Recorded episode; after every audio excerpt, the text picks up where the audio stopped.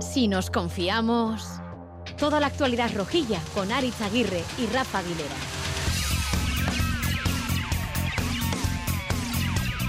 Arracha León Atlético 3 Osasuna 0, pues nada nuevo bajo el sol. Esa sensación de déjà vu y de que esto ya lo hemos vivido tantas veces, pero el problema no es perder en el Wanda Metropolitano ante el Atlético, que lleva ocho victorias seguidas en casa, sino cómo se perdió. Y esa maldición de que Osasuna siempre pierde no siempre se rinde, nunca se rinde, sino siempre pierde frente al Atlético del Cholo Simeone y que siempre lo hace dando mala imagen. La mejor valoración la dio ayer Yagoba euskera. Bueno, uste dute partido txar bat indugula gaur eta melesteko porrota jaso dugula ez. Hasiera oso oso kaskarren dugu, eureko baino gehi izan dit.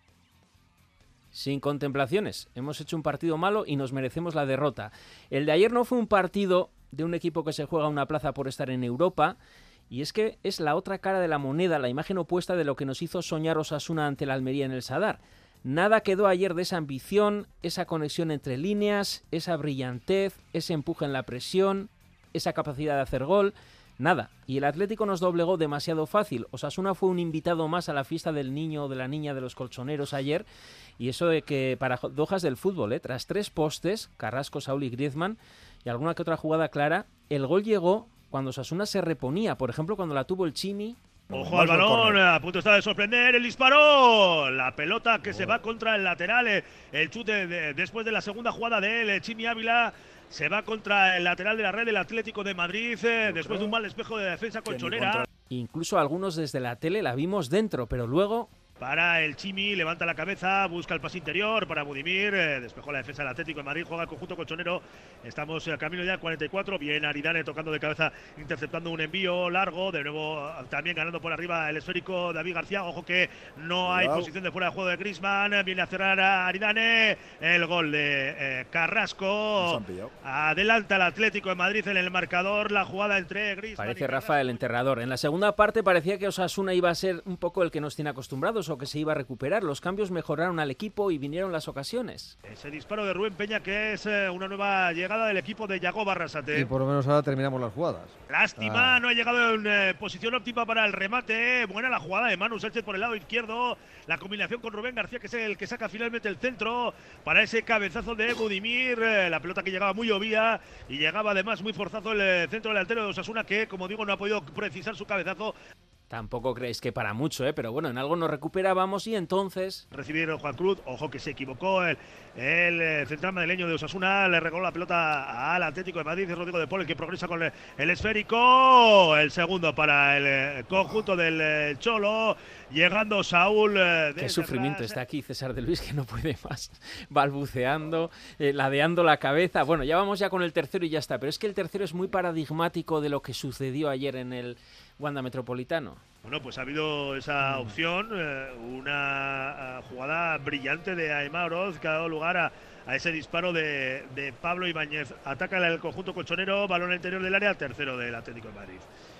El eh, ocasión de Aymar Oroz y seguido, en ahí no ha habido, en la misma secuencia, ahí no ha hecho ningún corta-pega, el tercero del Atlético de Madrid. Bueno, Acabamos ya con el sufrimiento, vamos con la terapia de grupo, pero como decía Rasate... Sobre todo los laterales porque nos dejaban tener, pero luego nos costaba progresar. Nos han faltado muchas cosas y luego ese primer gol que no nos pueden hacer al borde del descanso, filtrar un pase que no tenemos que filtrar cuando estamos expuestos y luego un mal despeje hace que te hagan el gol y todo sea más complicado, pero hoy creo que nos han faltado bastantes cosas. Bueno, o sea que ha faltado de todo, pero a pesar de todo, ahora hablaremos con Rubén, tenemos todavía las opciones intactas para ese objetivo del séptimo puesto y pasa por ganarle dentro de tres días al Atleti en el Sadar, que es quien ocupa la séptima posición, otra final en el Sadar. Sí, sí, clarísimo. Es el rival que ahora mismo está séptimo, está a tres puntos y tenemos que recuperarnos. Lo bueno de esta semana es que hay un partido otra vez, un partido vital además, y tenemos que aprender de lo de hoy y preparar de la mejor manera posible para intentar ganar el jueves y seguro que veríamos todo de otra manera, ¿no? Pero todo pasa por ganar el jueves.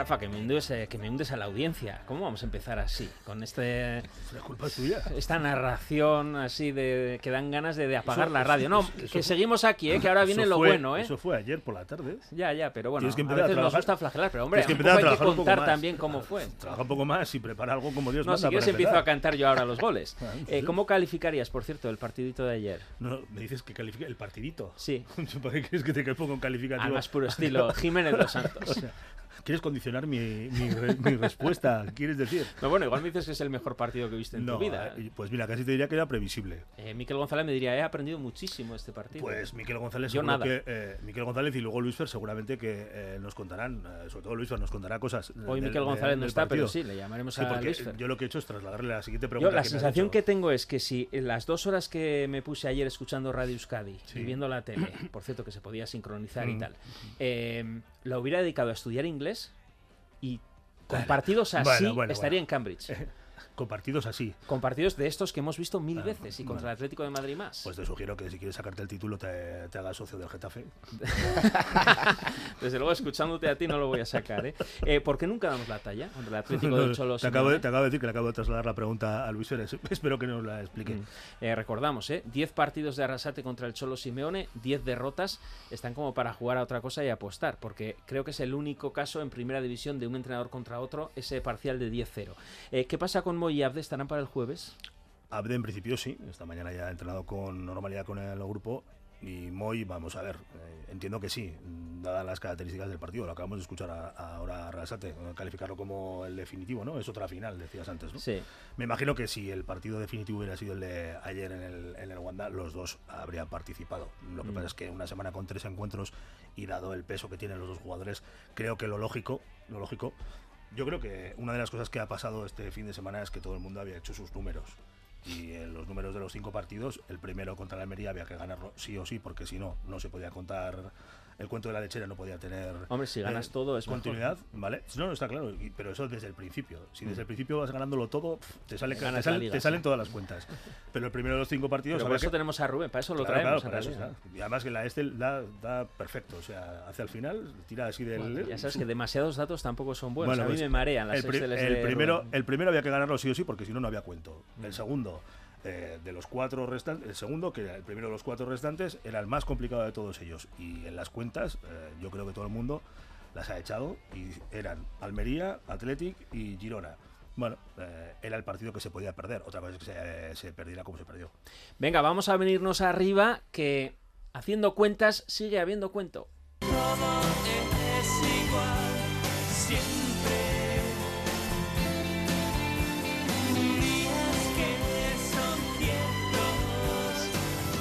de Mikel Erenchun, pero es que con canciones así tampoco puedo remontar. ¿Te Es que estoy, estoy como loco porque te saques el C1. Algo así será, es que no sé, yo me esperaba algo así que. Pero de nos- li- algo pero de más lituano. Juliano, que nos de arriba. lituano. Iñaki Verástegui, Arracha León. Iñaki, ¿estás por ahí? Arracha León. Arracha León. De los 19 últimos partidos de eh, Mm. Osasuna contra el Atlético Madrid, 17 victorias para el Atlético Madrid, un empate y una derrota. Sí, creo que además Osasuna no gana en el Calderón o en el Metropolitano desde 2009, 14 años. Eh, es la bestia negra, ¿no? Eh, la Real Sociedad y el Atlético del Cholo, ¿no? Para, para Yago Barrasate, sobre todo, ¿no? Eh, yo creo que de los cinco partidos, este era el más probable que no ganes, porque ellos, bueno, se están jugando y no se están jugando cosas al bueno, mismo tiempo, pero el Atlético Madrid su puesto en Champions. que sí, no es pero poco, bueno, eh, por no es poco. Yo creo que es más, yo creo que es más la pelea que tienen con el Real Madrid por acabar por delante, ¿no? Eh, para mí ayer le faltó al equipo sobre todo eh, fútbol. Eh, en la primera parte, salida de balón, que es donde de donde vinieron todos los males, ¿no? Esas pérdidas en balones filtrados dentro y es- esto decirlo ahora, bueno, no sé va- cómo va a quedar, pero ayer echamos yo creo que mucho de menos a Moy para sacar el balón. Pues eso le voy a preguntar a César de Luis. Vamos a llorar un poco más con Mikel Erenchun. Con este guateque que nos prepara Rafa Aguilera. Por no ser no es ni original suya. O sea, fíjate tú.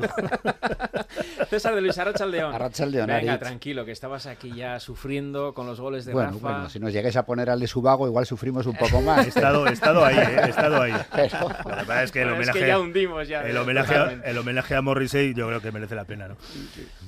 Eh, ¿Se nota en exceso, lo decía Iñaki, la baja de Moy o la de Abde o es una excusa? Hombre, no vamos a descubrir ahora, ¿no? Y lo que nos llevan dando toda la temporada los dos jugadores, pero bueno, eh, también hay que decir que yo ayer lo que eché en falta es que el equipo compitiera, compitiera. También los balones filtrados por el, por el medio pero que compitiera. Eh, por ejemplo, tenemos el partido que jugamos en el Camp Nou contra el Barça, campeón de liga, eh, jugándose la liga, y no estuvieron ninguno de los dos, y por lo menos competimos ese partido, salimos orgullosos de esa derrota. César, que ayer, eh, sobre todo, si te fijaste en el partido, eh, el Atlético no presionaba a los centrales, ¿no? Dejaba la línea atrás de jugar y esa línea atrás no tiene esa claridad para jugar dentro y buscar la superioridad. ese jugador es Moy, que viene a recibir entre centrales y te puede dar ese pase, se gira, sale por otro lado al final ayer el Atlético Madrid con estar eh, bloque medio, sin apretar a los centrales, ya nosotros mismos nos metimos unos marrones curiosos. Yo creo que por ahí va, ¿no? Luego, obviamente, faltaron muchísimas cosas, como lo ha dicho Arrasate, pero yo creo que todo empezó o empezó a ir mal desde ese punto de vista y sin desmerecer el partidazo o la primera gran media hora que hizo el Atlético para mí. Uh -huh. eh, Irache Subieta, Racha León. A Racha León. Hoy no ha venido Javi Urtasun, ya imaginabas, ¿no? Que no vendría. el 3-0 ni le esperábamos, pero Irache sí, eh, está aquí al filo aquí del cañón. Eh, el cambio del Chimi en la segunda parte, tú que has destacado a Manu Sánchez como el mejor jugador del partido, uh -huh. me ha parecido ver en las votaciones, spoiler, eh, ¿el Chimi está para devolverlo a Corrales? ¿Qué te pareció? ¿Hay cambios a Suna? Yo creo que sí, cambió, cambió, eh, dio un paso al frente y yo creo que el juego estuvo mejor. Llegó la oportunidad de Aymar, de hecho, poco después y creo que Chimi en banda mmm, no llega a aportar todo lo que podría de cara a portería, ¿no? Y sí que es cierto que mmm, hizo jugadas otra vez que no eran fáciles de entender.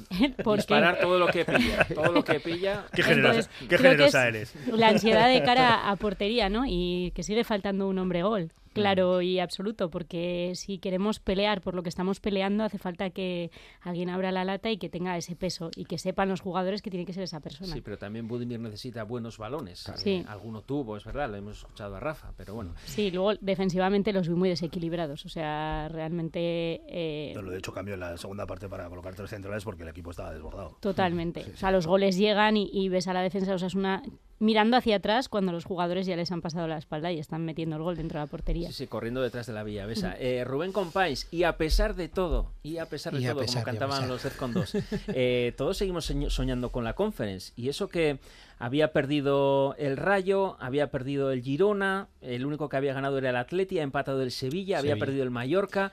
Eso es. Pero bueno, eh, era una oportunidad de oro. También nuestra, nuestro partido era muy difícil, en una plaza muy complicada, lo acabamos de comentar. Pero Sasuna tiene 47 puntos, es décimo y está a 3 del Atleti, que si le ganamos el jueves por golaveraje particular ya lo superaríamos. Es verdad Eso que en es. medio tenemos el Girona y el Sevilla, pero contra el Girona también tenemos que jugar. El Sevilla tiene la final de la Europa League, en fin, está en otras batallas. Eso, eso que acabas de comentar es algo también que puede entrar en la ecuación que vamos a pensar que no va a entrar, ¿no? Eh, lo primero pasa por, por lo o sea, que... esa ecuación la X... La, la. X es que el Sevilla no quede séptimo. Vamos a dejarlo ahí, que no Sí. gane la Europa. Si gana la Europa se nos puede complicar la cosa más, un poco más. Pero bueno, suponiendo que eso no va a pasar, y ojo que le deseo toda la suerte a Mendy ¿eh? para, para, para esa final, pues... Eh, Claro, recordamos que si el Sevilla gana la Europa League, aquel puesto en el que esté el Sevilla, por ejemplo, sea sexto, eh, pues no iría ese, esa, no Eso habría es. una plaza más para Europa League. Si Eso quedase es. séptimo, no habría plaza para anula. Conference. De hecho, podría quedar donde está y nosotros ocupar la séptima plaza e ir todos los siete, o sea, los de hasta, hasta el séptimo puesto, más el Sevilla Champions, que sería por ganar la, la Europa y que sería lo que mejor nos iría a todos.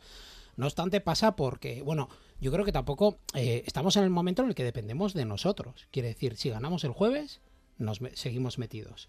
Si ganamos al Girona, que es un rival directo también, Luego, ah, seguimos en- metidos. entre al Getafe, el Getafe eh, tiene muchos problemas. Este fin de semana se la, se la han visto, aunque, aunque va sacando partidos adelante, tiene problemas. Por lo tanto, Osasuna no lo tiene mal. Madre mía, esa sus batalla rivales- en Getafe contra Su- Borbalas, su ri- el Getafe sus rivales, el Sevilla, por ejemplo, eh, tiene Real Madrid, Elche, Real Sociedad, que dependiendo de lo que pase este fin de semana, también vamos a ver cómo se la van a jugar, porque el Madrid también está ahí tranquilo, pero tampoco creo que quiera bajar mucho para abajo.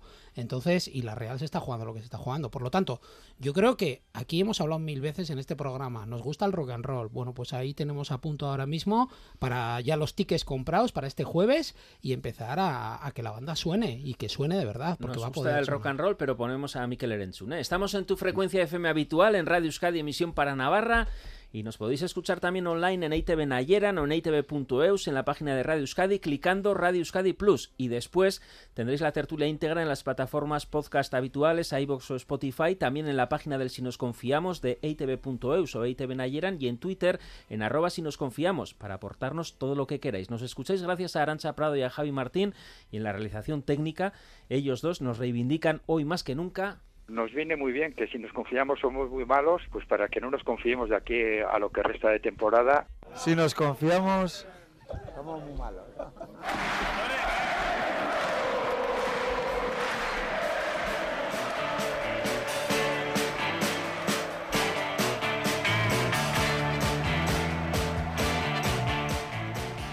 Iñaki, vamos a hablar de los cambios. El primero, el del Chimi. ¿Qué te pareció el Chimi y el cambio? Mejoró, ¿no? Eh, Manu Sánchez, esos tres centrales, con Manu Sánchez más libertad para eh, hacer como de carrilero por la izquierda, que llegó en muchas ocasiones.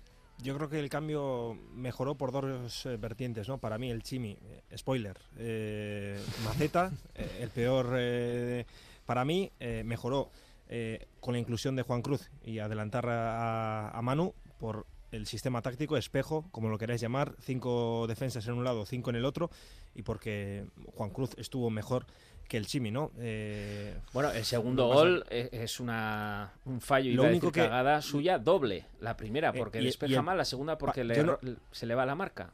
Para mí en ataque fue de los mejores, pero es verdad que pasa mal. en el segundo gol y en el primero, que no está ni él ni Peña, cuando Aridane y David García están eh, solos, pues yo por eso no le he dado el mejor eh, jugador del partido. Pero para mí sí mejoró eh, el equipo con el cambio de sistema, un poco más arropado. ellos juegan con dos delanteros móviles, vamos a decir, sobre todo Griezmann, y el emparejamiento para mí era un poco mejor. Y en ataque, pues Manu Sánchez siempre que juega o de extremo o de carrilero, aporta. Para mí, quitar al Chimi, que había, estaba siendo el peor, pues mejoró al equipo también con el cambio de sistema. Vamos a sacar un poco de tierra a la maceta del Chimi. Mm. El, el, impacto no le haga tanto daño. yo creo que eh, al Chimi hay que juzgarlo con la perspectiva de, su estado físico. cómo está físicamente.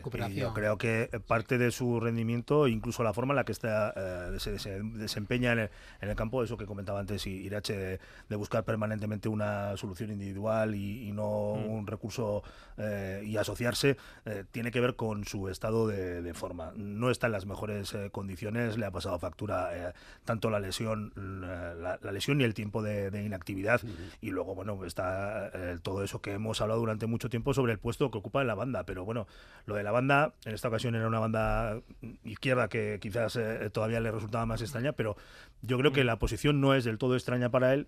Eh, lo que ocurre es que no, está en las, no está en las mejores condiciones y me da la sensación de que en cierto modo la decisión de Raselte a la hora de ponerlo en el equipo titular era darle unos minutos de competición porque hace falta eh, contar con el Chimi para tener ese punto de amenaza que sirvió, por ejemplo, en el partido contra el Atlético en, la vuelta de, la semifinal de Copa. También lo mete, también lo mete en, izquierda, porque hmm. eh, teniendo Carrasco en izquierda eh, del Atlético, tiene que meter a Rubén García para esas ayudas permanentes. Hmm. Entonces, metes al Chimi y lo entiendo para darle esos minutos para que se recupere, se vuelva a enchufar, pero tienes que cambiarlo, lo tienes que poner en otra hmm. banda. Al final, yo me esperaba a Barja realmente. Y yo. Eh, y cuando entró mejoró el equipo bastante, cuando entraron los dos. En todo caso, en todo, en todo caso, eh, el Chimi delantero, incluso él, mismo lo dijo, ya pasó a la historia, es un recuerdo.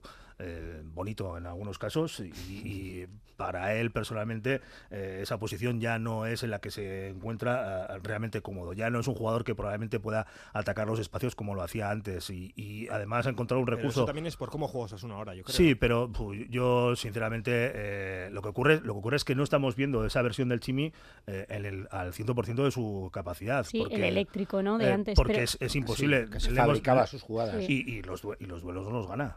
Bueno, pero a mí me gustó más de revulsivo en el partido del Athletic, por ejemplo, que focalizó la defensa y entonces Pablo Ibáñez se quedó solo, a lo mejor ayer en vez de inicio sí que dicen, me están sacando una persona que igual me crea peligro y llama la atención era un contexto, de los defensas, era, un, era un- era contexto para él favorable. Era un contexto favorable para un jugador que no estaba en buenas condiciones físicas, Mm. con, con jugadores eh, prácticamente todos, eh, con todos no, pero la gran mayoría de los que estaban en el campo ya habían acumulado 90 minutos, no solamente Mm. de juego, sino de intensidad y tensión en aquel partido. Y él, bueno, pues mm, es un jugador que tiene, que tiene, que tiene, que tiene sus virtudes y, y Sí, con tiene- independencia tiene de que su estado carácter. físico no, no sea, no sea el mejor. Entonces me da la impresión de que el juicio sobre él tiene que estar condicionado o matizado por, por esa circunstancia que creo que pesa. ¿Eh? Sí, pero Sí, quizá Arrasate, ayer podía haber sido la elección, por eso, ¿no? Por eso, decía, por eso decía que no, no, no retirar Eh, la maceta, no retirar la maceta, sino quitarle un poco de tierra a la Un maceta. poco de tierra, sí, pero sí, la maceta se la va a llevar, Rafa. eh, spoiler. Hombre, la- en la cualquier caso, queda sí, No, no, quiero decir, Ariz, que la maceta queda clara cuando a Arrasate lo cambian en el Mm. descanso. Mm.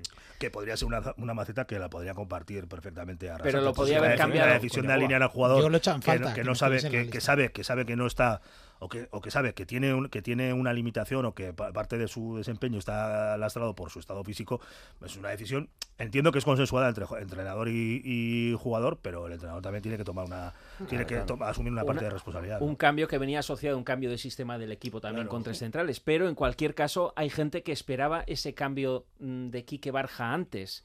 No sé qué tenéis que decir de ese triple cambio después, pasando, retrasando a Moncayola al lateral derecho, que no lo hizo nada mal, eh, metiendo a Quique García por Budimir, que sí que participó más, aunque se le vio un tanto ansioso, metiendo a Quique Barja por Rubén, eh, que mm, un Rubén quizá más cansado, mm, con más capacidad de desborde, y Pablo Ibáñez en la posición de medular después de un Monca retrasado que tuvo su ocasión antes justo del tercer gol. Bueno, todo fue poco y todo fue de- demasiado blandengue, pero en cualquier caso, ¿qué opináis sobre ese triple cambio de después? Para mí, sin duda, mejoró el equipo. O sea, se le vieron otras cosas. Ahora sí que, como bien dices, fue poco porque el equipo estaba totalmente desequilibrado por el juego del Atlético de Madrid. Pero a mí me gustó el cambio y quizás si hubiese sido antes, pues Sí. mm, seguramente no hubiese cambiado el resultado, pero a lo mejor podíamos haber propuesto un poco más. Lo que hemos hablado antes, ¿no? Por el plante- lo que ha dicho Iñaki, por, por la forma de jugar que tiene el Atlético de Madrid y, y- y por lo condicionados que estamos por el estado físico, por ejemplo, del Chimi, y tal, pues igual tendría que haber sido ese el planteamiento inicial del partido. De todas maneras, no fuimos a por el partido como Es fuimos en el yo- Barça ni como fuimos en la final de la Copa del Rey contra el Real yo- Madrid. es Yo que Bueno, la- eso se veía al Yo- propio Rubén Peña y a Sergio Herrera cómo hacía gestos a los jugadores al Claro. principio en el primer Pero- cuarto de hora diciendo, pero a ver, Sí, activémonos, que que tenemos que, al que Atlético estar, Madrid también, que- ¿no? Estoy contigo, Iñaki. Yo creo que reconocerle mérito al Atlético yo de creo que el Atlético de Madrid, Siete la victorias con, parte- con la de ayer, ocho partidos consecutivos Y- ganados en casa y, y- el mejor equipo en la segunda vuelta. Y, ¿eh? y- y venía de un partido que le habían caído las macetas a ellos Bueno, allí en casa y, y- y era el día en el que sí o sí se tenía que poner las pilas porque alguien pensaba que el Atlético de Madrid ya no iba a competir los partidos que le quedaban. Entonces Como estaba ante, ante su afición y yo creo que fue muy superior. Lo, lo- lo creo que lo ha comentado Iñaki antes. Los 30 primeros minutos del Atlético de. Madrid fueron Sí, sí. arrolladores por todos los lados. pero es que a Para mí fue un espectáculo ver a Griezmann y, y Por a ejemplo. Carrasco. Es que Es que cómo se iba Carrasco. Bueno, pero también en- los revivimos. Yo pensaba que ya incluso iba a meter Pablo Barrios el gol, que tuvo alguna. Porque Sí. otra vez Saúl mm, reviviendo gracias a Osasuna, creo que los dos goles de esta temporada a Osasuna y ambos con goles de Rodrigo de Paul. Sí, y Carrasco o sea, con también. asistencia de Rodrigo de Paul. Y Carrasco El también. día de la marmota es con este equipo siempre. Iñaki. No, por supuesto, No. o sea, no hay que desmerecer al Atlético de Madrid porque hizo un partidazo, pero estábamos analizando lo Sí, que compete a Osasuna y yo no vi que fuesen a por el partido desde el primer minuto, independientemente Sí, se- de cómo jugase el rival y luego con los cambios que fuese haciendo Iago Barrasate, que al final parecía que sí revivía, pero no estaba ese equipo que va a por el rival. cuando hay tanta superioridad en un tramo del encuentro, vamos a decir largo, hay de las dos cosas, ¿no? De mérito de, de un equipo, porque se le veía ansioso, con dificultades de sacar el balón, eh, presionado, haciendo fallos técnicos eh, no forzados, Mm. pero para mí, sobre todo en ese primer tramo de partido, hay más mérito del Atlético que de Osasuna, que de Ujú. mérito de Osasuna. Eh, jugaba un toque el Atlético, Griezmann aparecía en zonas en las que no se le detectaba, jugaba un toque, siempre le llegaba a Carrasco la pelota, eh, a veces la ayuda igual no era del todo buena.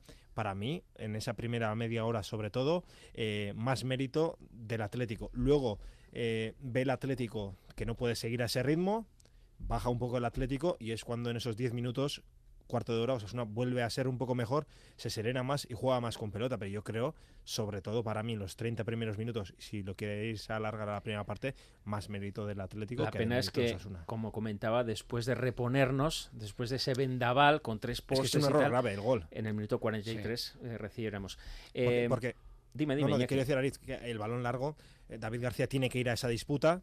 Eh, Mm. No sé dónde están los dos laterales y Aridane eh, está muy separado de David García. Sí. Fuera de Yo creo que hay estaba. Una que cadena de errores sobre y, lo primer primero gol. es u- u- un balón filtrado, mal filtrado al medio, que se Pero pierde ahí. al- ¿Quién lo filtra? Eh, creo que lo pone Grisman, ¿no? No. No, el, No, el quiero error decir, de Osasuna. el, Osa- el- el balón de Osasuna no sé quién, eh, quién lo pierde, la verdad, no me acuerdo. No, es el salto de el, salto de Aridane hacia de- adelante, de, David le da García cabeza. que sí, pero el balón viene de Osasuna, de una Sí. pérdida de Osasuna y luego el Atlético juega No, largo. no recuerdo ahora. ¿No lo pierde Sí. Rubén Peña? Rubén Peña puede ser, porque viene de la banda derecha y luego se juega el balón largo. O sea, no sé si es esa, pero yo recuerdo una jugada que no, ve- no ven a los jugadores del Hay varios de rechaces, ¿no? Y Rubén Peña le da y llega. En todo Sí, caso, que al, contrario que, por ejemplo, lo que comentábamos en su día con, con el día, eh, comentábamos cuando la final de, contra el Real Madrid, en la que contábamos que, que- que dentro del, del- del posible plan de partido o, de la preparación del partido, recibir un gol del Real Madrid eh, no debía modificar o no modificaba o no cambiaba el escenario porque era algo que prácticamente eh, tienes, que, tienes que incluir. En el caso del, del Atlético de Madrid es justamente todo lo contrario. O sea, eh, sabes que en el momento que recibas el primero, el partido ya se ha inclinado casi definitivamente de su lado porque es un, es un equipo que es, prácticamente impenetrable, ¿no? Y, más, y más en su estadio. Entonces, bueno, eh, no entiendo el mosqueo de Arrasate cuando decía que todo mal, todo mal, porque es que la, la pérdida eh, la pérdida que se produce en ese en esa jugada del minuto 44, cuando ya habías conseguido casi llegar al tipo de descanso con la empatación en el marcador, arruina definitivamente el plan. De hecho, lo tiene que cambiar completamente y dar un giro a, a lo que había puesto sobre el terreno del juego. Pues para poner Mikel Erenchun ya estáis habladores, ¿eh? con ganas de hablar. Vamos con el bisturí.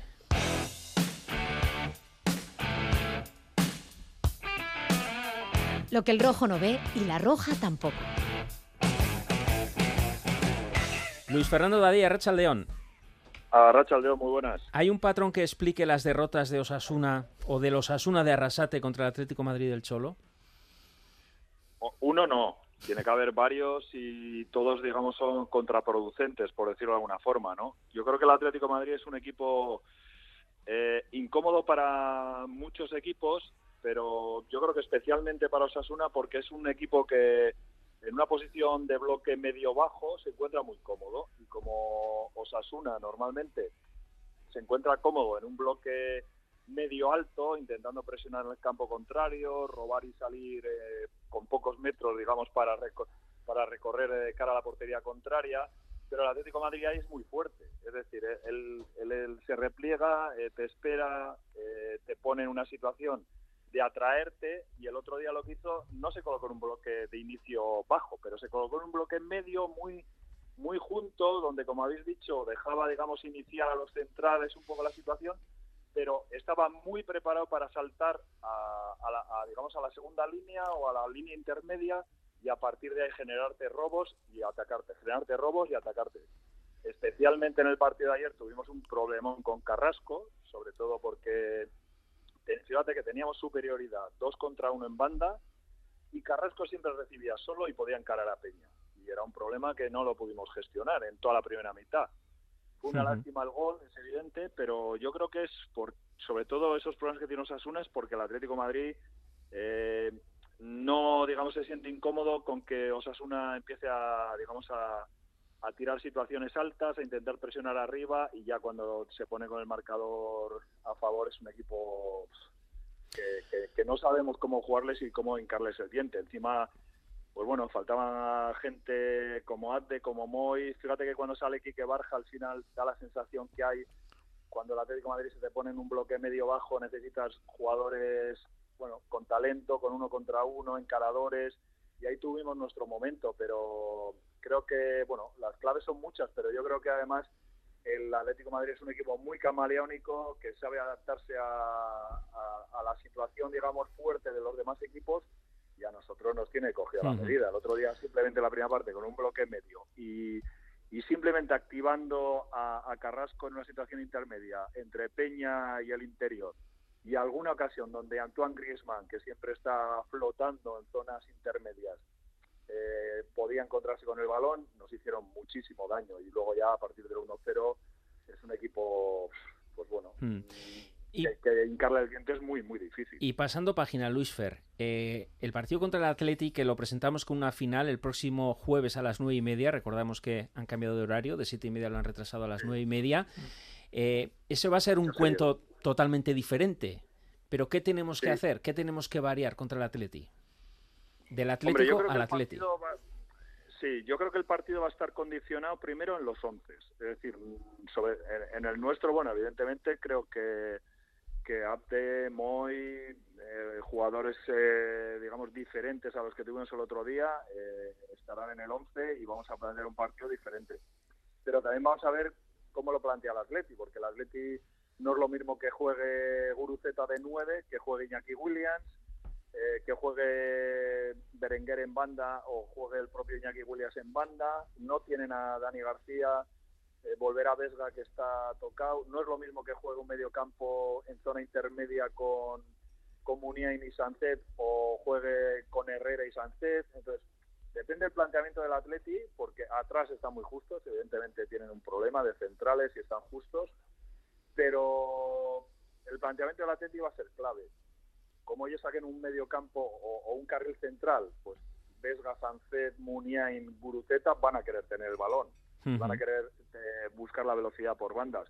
Si sacan un de 9 a, Iñaki Williams y meten otro jugador diferente por dentro, aunque también se ha lesionado Herrera, pues puede cambiar un poco la, digamos, la, la, fisonomía de, no sé, que metan a Zárraga por dentro, pues puede cambiar un poco la fisonomía del medio campo y de la de, si quieren jugar más por dentro que por fuera. Y nosotros, yo creo que, que el Atleti tiene el peligro de, claro, si juega con Nico y Williams, abiertos, eh, te va a jugar a diagonales al espacio y ahí puede haber un problema, ¿no? Entonces, bueno, creo que va a ser un poco primero de ver los once y a partir de ahí de cómo jugar. Yo creo que Sasuna va a jugar a... No creo que juegue como en los partidos de Copa. Creo que va a salir a apretar arriba, a no dejar al Atleti sobre todo gestiona el balón. Atrás no es lo mismo que tengan a, a y a Íñigo, que tengan a Vivian y a Paredes para salir jugando desde atrás. Entonces yo creo que eh, Yagoba va, va a plantear eso, apretar a la línea de cuatro cuando empiecen a jugar y vamos a ver si eso bueno nos hace mandar en el partido y jugar en campo contrario. Mm. Luis Fernando Díaz, que ricasco. Lo comentamos. Muchas gracias a vosotros. Venga, Agur. Agur. Agur. Flores y macetas.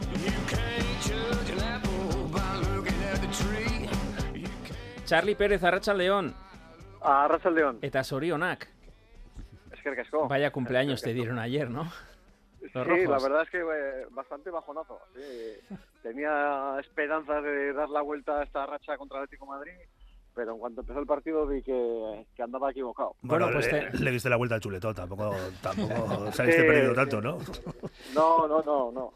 El, el, el, sitio donde vi el partido, la verdad es que estaba a olvidar pronto el, eh, eh, eh, cómo iba el desenlace del partido. Pues te concedo el primer deseo, la primera maceta, que es por unanimidad al Chimi Ávila. Ah, sí, la verdad es que pues está muy desdibujado, no solo el partido de ayer, ¿no? Los últimos, desde que se lesionó, antes de la, de la final de, la Copa del Rey, no, no veo que es un Chimi reconocible de, de luchar, velocidad, eh, y lo veo también demasiado individualista y perdido, perdido. No, no me gustó nada y yo por eso le he dado la, maceta. Eh, mejor... por eso yo creo que lo cambió también llegó al descanso. Mm. Mejor jugador de casa y mejor jugador del partido, las dos flores son por mayoría para Aymar Oroz, Iñaki. Sí, para mí volvió a ser eh, el mejor, el que mejor ha llegado a este tramo, el más regular. Como antes he dicho, en ataque Manu Sánchez también me gustó, pero bueno, en las jugadas de los goles eh, no salió muy bien parado. Para mí Aymar está a un nivel excelso, aunque el otro día no brilló tanto, pero si hay alguien que yo creo que estuvo a su nivel intentando darle a Osasuna esa cosa que no tenía, ese juego que tenía, eh, fue Aymar. Aunque también ha sido entre los más votados de mejor jugador de casa, Quique Barja, Irache y César, ambos. Sí, bueno, César, si quieres, por lo que comentábamos antes, ¿no? Cuando entró en el terreno de juego, pues puso esos tintes de algo diferente, por lo menos aireó el equipo y, dio una versión distinta a Osasuna. Bueno, pues flores para Aymar Oroz y Quique Barja y la maceta para el Chimi Ávila.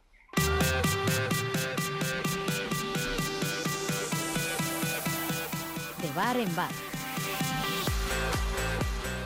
Árbitro emérito, Fran Pardo del Burgo, el único emérito al que hacemos caso, a Rachel León. Arracha León, ¿qué tal? Bien, em, calificación del árbitro asturiano Pablo González Fuertes. Siete y medio, no tuvo gran cosa. Ujú. La verdad fue un partido muy tranquilo. ¿Algún fácil, comentario que hacer? No, mm, igual... No, nada especial, no, nada. Estuvo correcto, la verdad que se lo pusieron fácil y él tampoco se complicó. Me pone muy No nervioso tuvo algunos nada. criterios con las faltas que a Torro, por ejemplo, no le eh, no le señalasen una falta que para mí era clarísima que generó una ocasión muy eh, peligrosa del Atlético de Madrid y que luego alguna otra falta así la pitia al momento. Pero bueno, Bueno, a mí personalmente, digo, no es uno de mis favoritos, pero bueno, yo creo que llevó bien el partido y lo sacó correctamente. ¿y Mateo Laoz en el bar? El mejor. El mejor. Se habría abrazado con, con los técnicos, con los compañeros, con los monitores de televisión, con todo. y ya está.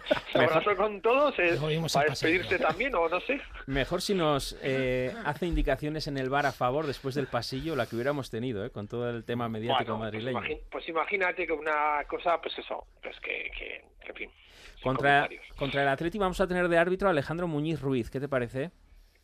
Mm, Bueno, bien, no me disgusta. La verdad, no, no es de, de los que lleva, no sé si es la segunda temporada o es la, no sé si es la segunda, me parece que es. Y bien, bien. O sea, yo cuando lo he visto, me- no, o sea, no me ha disgustado, no me parece, me parece un árbitro. En el bar bien. tu amigo Medía Jiménez. Bueno, pues ya sabes que no, no, no creo que haya muchas Se, tomas moja- de se mojará, se mojará.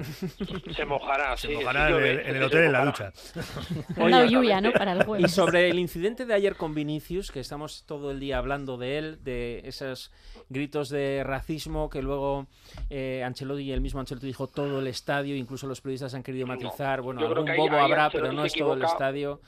No es todo el estadio, porque yo creo que lo, que le grita a todo el estadio es tonto, tonto. Y eso por ahora, insulto racista, creo que no es. En cualquier caso, mí- eh, cuando eh, Vinicius se encara a esa parte, entiendo, ultra, de alguien que sí que le ha insultado Sí, presuntamente de racista, ¿hay el árbitro que tendría que haber hecho? Porque muchos le están eh, exigiendo Hay un o reprochando hay un que no hubiera eh, suspendido el partido en ese momento o No, parado no el tiene- partido. hay un proto- hay un protocolo que va que tiene creo que tres apartados. En un primer apartado se llama se llama por megafonía se avisa por que cesen inmediatamente los los los esto los insultos. Sí, que además no se creo que hay debió hacer, segundo ¿no? avi- Creo que no se debió creo de... sí exactamente sí, se, el de se- megafonía se debió sí, hacer sí sí sí. Sí sí sí sí eso se hizo.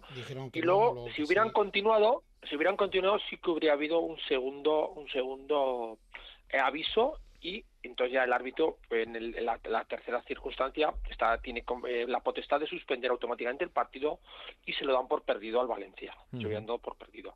Y la expulsión a Vinicius la expulsión a Vinicius eh, eh, la expulsión de Vinicius es correcta. Y es agravante el que se retirase eh, no que segunda a en al la jugada público. sí ya pero en la jugada de Vinicius yo lo que también creo que tenía que haber sido expulsado el jugador del Valencia que la agarra del cuello Hugo Duro. por detrás Hugo Duro vamos le está haciendo una llave de, de, de judo agarrándole del cuello.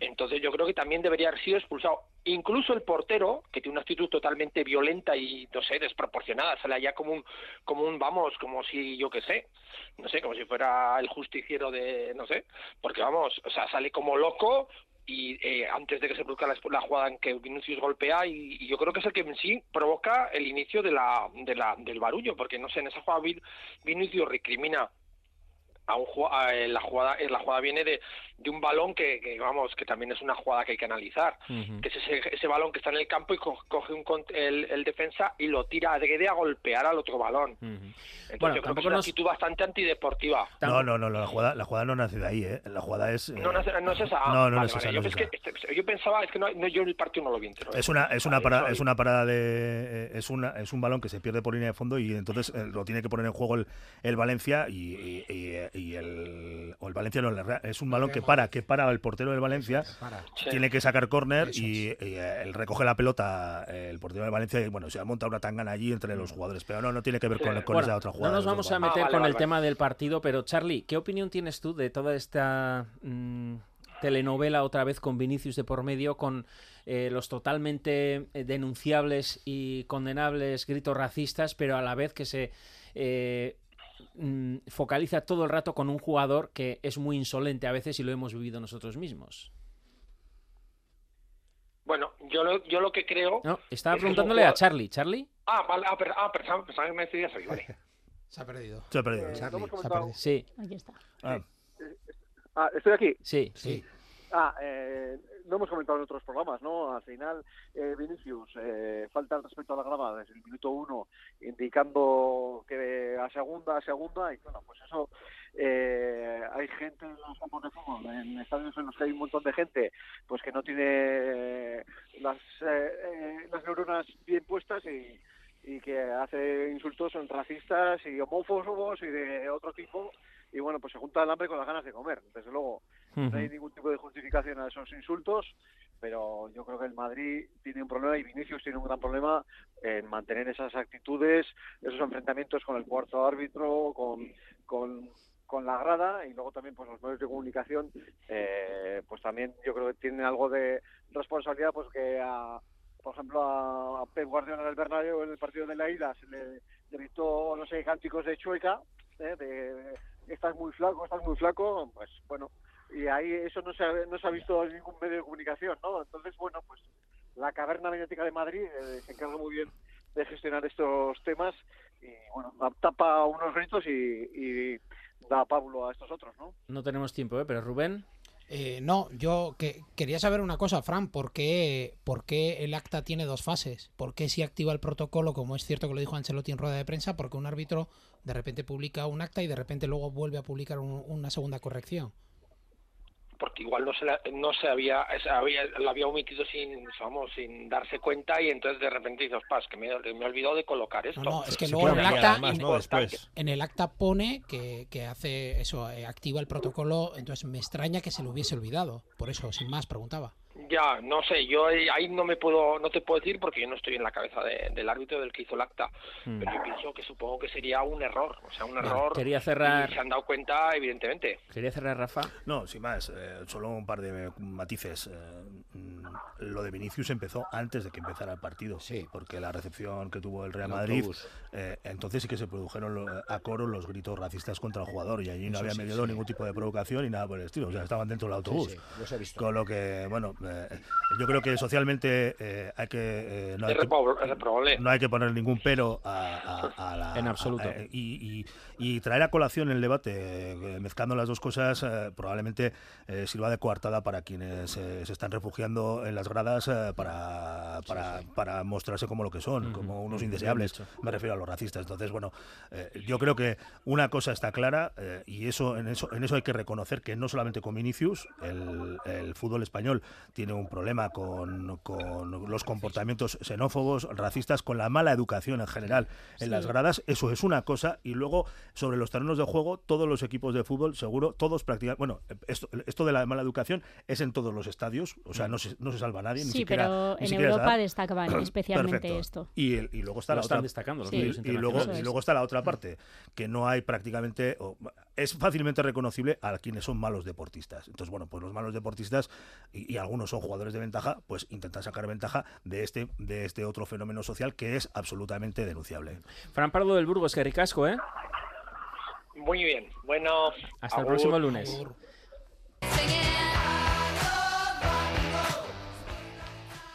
Y antes de hablar del Atleti, que ya lo hemos avanzado con Luis Fer, también con Fran Pardo del Burgo, nos queremos detener en ese partido, esa derrota igual de dolorosa o más de las Rojas de Cacun Mainz en Granada, perdiendo 2 a 0 en la ida del playoff de ascenso. Pero nos queda otra bala, ¿eh? nos queda otra bala el próximo sábado a las 12 en Tajonar y Osasuna ya le ganó por 2-0 al Granada. Con un 2-0 sirve porque en caso de empate, como Osasuna quedó por delante en la clasificación, pasaría a la siguiente y última eliminatoria de ese playoff del soñado ascenso. Pero bueno, por ahora ha sido un batacazo bastante importante, o sea que vamos a hablar con una de las protagonistas de ese partido Granada 2, Osasuna 0. Yara Lacosta, centrocampista de Osasuna, Racha León. Hola, buenas tardes. Pues si estábamos hablando de la dolorosa derrota de Osasuna en el Wanda Metropolitano, aún más dolorosa la que hemos sufrido en Granada, en esa ida de los playoffs de ascenso.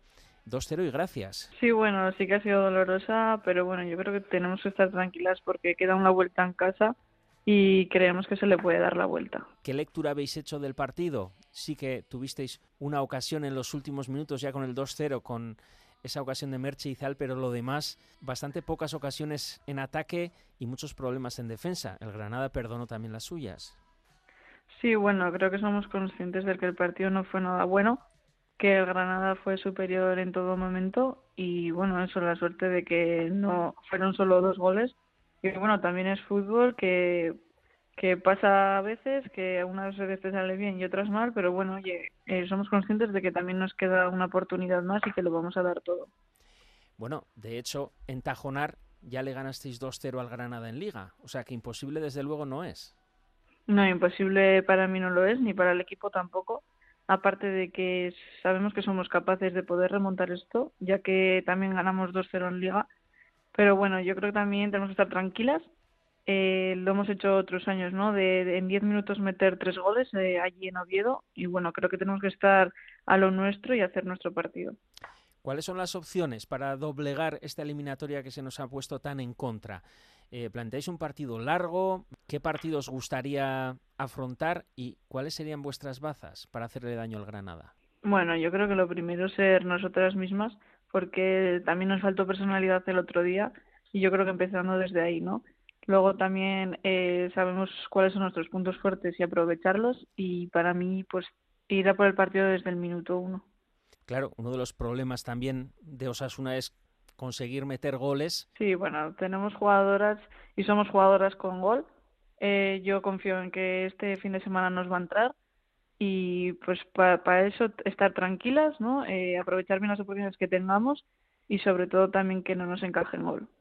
El partido va a ser en Tajonar, pero en este caso sí que se necesita tener a la afición volcada, ¿no? Es otra final. Hablábamos de una final este jueves de Osasuna para conseguir llegar a puestos europeos en la Liga Santander, pero la final al todo o nada sí que se juega en Tajonar el próximo sábado a las 12 frente al Granada, en esa vuelta de los playoffs de ascenso. Sí, así como dices, es una final, ¿no? Y yo creo que la afición ha respondido, ha respondido durante toda la temporada y creo que lo va a volver a hacer y sobre todo con muchas más ganas porque saben que para nosotros es un, un punto a favor el poder estar con la afición y eso es lo que nos motiva también. ¿Cómo se prepara ese partido? Esa ansiedad, que no te metan gol, que no sean tan incisivas como lo fueron en Granada eh, las jugadoras del equipo andaluz y por otra parte mm, tener esa mente fría para elaborar vuestro juego y conseguir poco a poco ir madurando el partido para que lleguen los goles.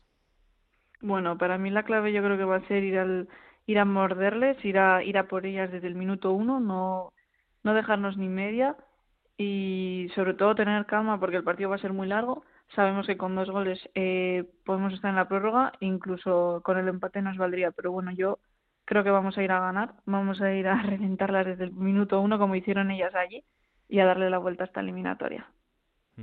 Porque en caso de empate impera vuestro factor de haber quedado por delante en la clasificación. Eso es, sí, al haber quedado por delante de ellas, eh, con el empate nos valdría para pasar pero bueno, yo creo que nosotros vamos a ir a ganar, no al empate. Eso lo tenemos muy claro. Pues estaremos todos ahí, en Tajonar, y lo contaremos el próximo lunes a ver si conseguimos esa clasificación de esta eliminatoria para ya jugar la gran final que dé ese soñado ascenso a, a Primera División a la Liga F. Y ahora la Costa, centrocampista de Osasuna, suerte. Muchas gracias.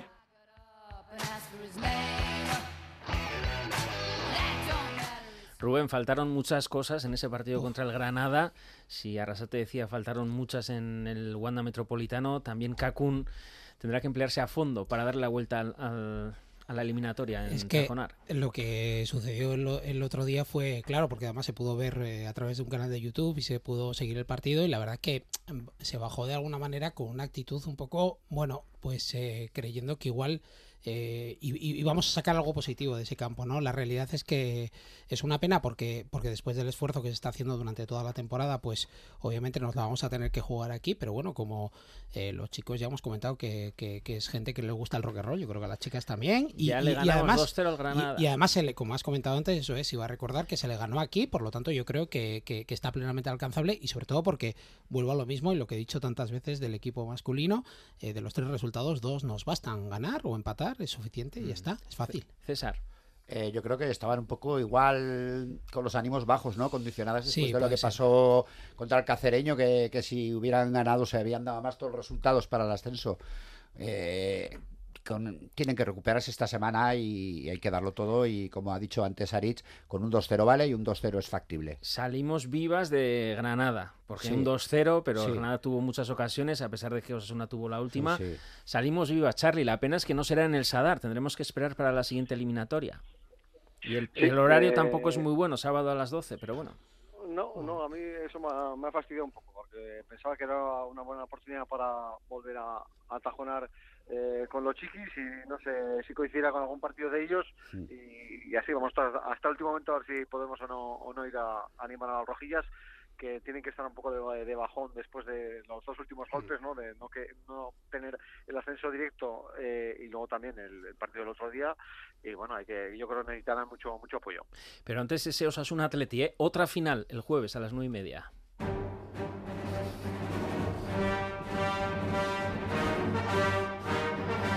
Alberto Negro, la voz del Atleti en Radio Euskadi, Racha León. León Ariet. Volvemos al principio, ya no hay Catedral Bad, no hay MCD, no hay nada, ¿eh? Volvemos a... Sí, sí, a los orígenes. Sí, sí. ¿eh? ¿Estáis tan motivados como, como aquí para ese séptimo puesto, esa Conference League? Que aquí empezó a motivarse y Manolito Kun, pero ahora todo el mundo está motivado. Pero no sé si el Atleti está en la misma situación. Motivación sí, lo que no hay es demasiada gasolina. El equipo está físicamente bastante tocado, con lesiones de, jugadores importantes, dos centrales, Geray y Íñigo Martínez, dos centrocampistas, Dani García y Ander Herrera, y con muchos jugadores que están saliendo de lesiones y que no se encuentran en buena condición, como puede ser De Marcos, eh, Muniain, Miquel Besa, en definitiva, eh, con las luces de la reserva prácticamente encendidas, pero motivación eh, por conseguir el, el, objetivo obviamente sí existe. Y un poco de ganas a Osasuna también se le tendrá, ¿no? De devolverla en la final, aunque no sea lo mismo no tiene nada que ver una, una cosa con la otra. Ojalá eh, Athletic y Osasuna vuelvan a jugar una semifinal de Copa bien pronto, lo cual garantizará la presencia en la final de uno de los dos, pero pensar que, este partido del jueves se puede tomar como una revancha, yo creo que no, no tiene la categoría eh, futbolística eh, como para catalogarlo como tal. Oye, en el medio Vesga, eh, planteaba algunas dudas Luis Fer, está un poco tocado, pero parece que no hay otro, ¿no? Es que es eso, está tocado, eh, ya lo he, comentado con anterioridad, pero la baja de, Dani García, que le va a impedir jugar lo que queda de temporada, tanto a él como, como a Ander Herrera, hace que Miquel Vesga, aun estando entre algodones, tenga que jugar. Y ojo, que solo tiene dos centrales, Ernesto Valverde, pero hoy uno de ellos, Aitor Paredes, tampoco se ha podido entrenar, con lo cual el centro de la defensa del Athletic igualmente está acogida con, alfileres. ¿Y por eh, los extremos, los Williams? En uno de los extremos sí, en el otro es posible que juegue Alex Berenguer e Iñaki eh, podría actuar de, delantero centro, como, como hizo el pasado sábado ante, ante el conjunto del Celta de Vigo. Es una duda porque Iñaki suele alternar posiciones de banda o en el centro del ataque, pero no sería extraño que repitiese de nuevo de nueve en el terreno de juego del Sadar. Bueno, te esperamos aquí ¿eh? con los brazos abiertos, Alberto. Como siempre, no hay dudas. Venga, hasta otra. Agur. Minuto 40 segundos para las 4. Iñaki, ¿qué partido esperas y qué jugadores quieres ver? Eh, yo creo que en las bandas puede ser el día para volver a ver al mismo tiempo a Abde y a Barja. Y, tengo la duda de, qué pasa con la introducción de Moy y Moncayola, eh, lateral, eh, centrocampista, o Moy se queda fuera, no sé. Esa es la mayor duda que tengo sobre la posición de Moncayola y si va a jugar. Irache. Yo creo que pondría a Moncayola de lateral y metería a Moy. A me gustó de lateral, ¿eh? aunque Rubén Peña últimamente le estaba dando mucho a Osasuna y le está dando. Pero bueno, puede haber dobles laterales, como también lo hemos visto. Eh, Rubén. Eh, no sé, no sé si Sergio va a jugar. Herrera. Eso que te gusta a ti. Ahora, cuando falta un minuto, me abres el debate. claro, te lo abro ya. Aitor Fernández es ex Athletic o Aitor, ¿no? Por eso. Charlie, ¿qué esperas? Charlie, ¿sigues ahí? Mueve el vaso. No, pues parece que, que, ya. Rafa, ponme la firma. ¿Sobre? Sobre, ese, esa nueva final. Sobre esa nueva final. Bueno, es el partido, o sea que mm, vamos a ver lo que comenta Alberto. El Atlético haga lo suficientemente justo como para que Osasuna pueda tener una cierta ventaja en ese sentido. Tampoco es que a, los de Arrasate le sobren las, las fuerzas, pero el hecho de haber reservado dos jugadores como Abde y como Moy, yo creo que coloca al equipo en una posición interesante para, para sumar los tres puntos. Porque está en nuestra mano ir a Europa, esa séptima plaza Conference League, acordaros, ¿eh? el jueves contra el Atleti y el domingo horario unificado contra el Getafe en Getafe. Y lo comentamos todo aquí el lunes, el próximo lunes a las 3. Esa es tú, Gubeti Gorriak.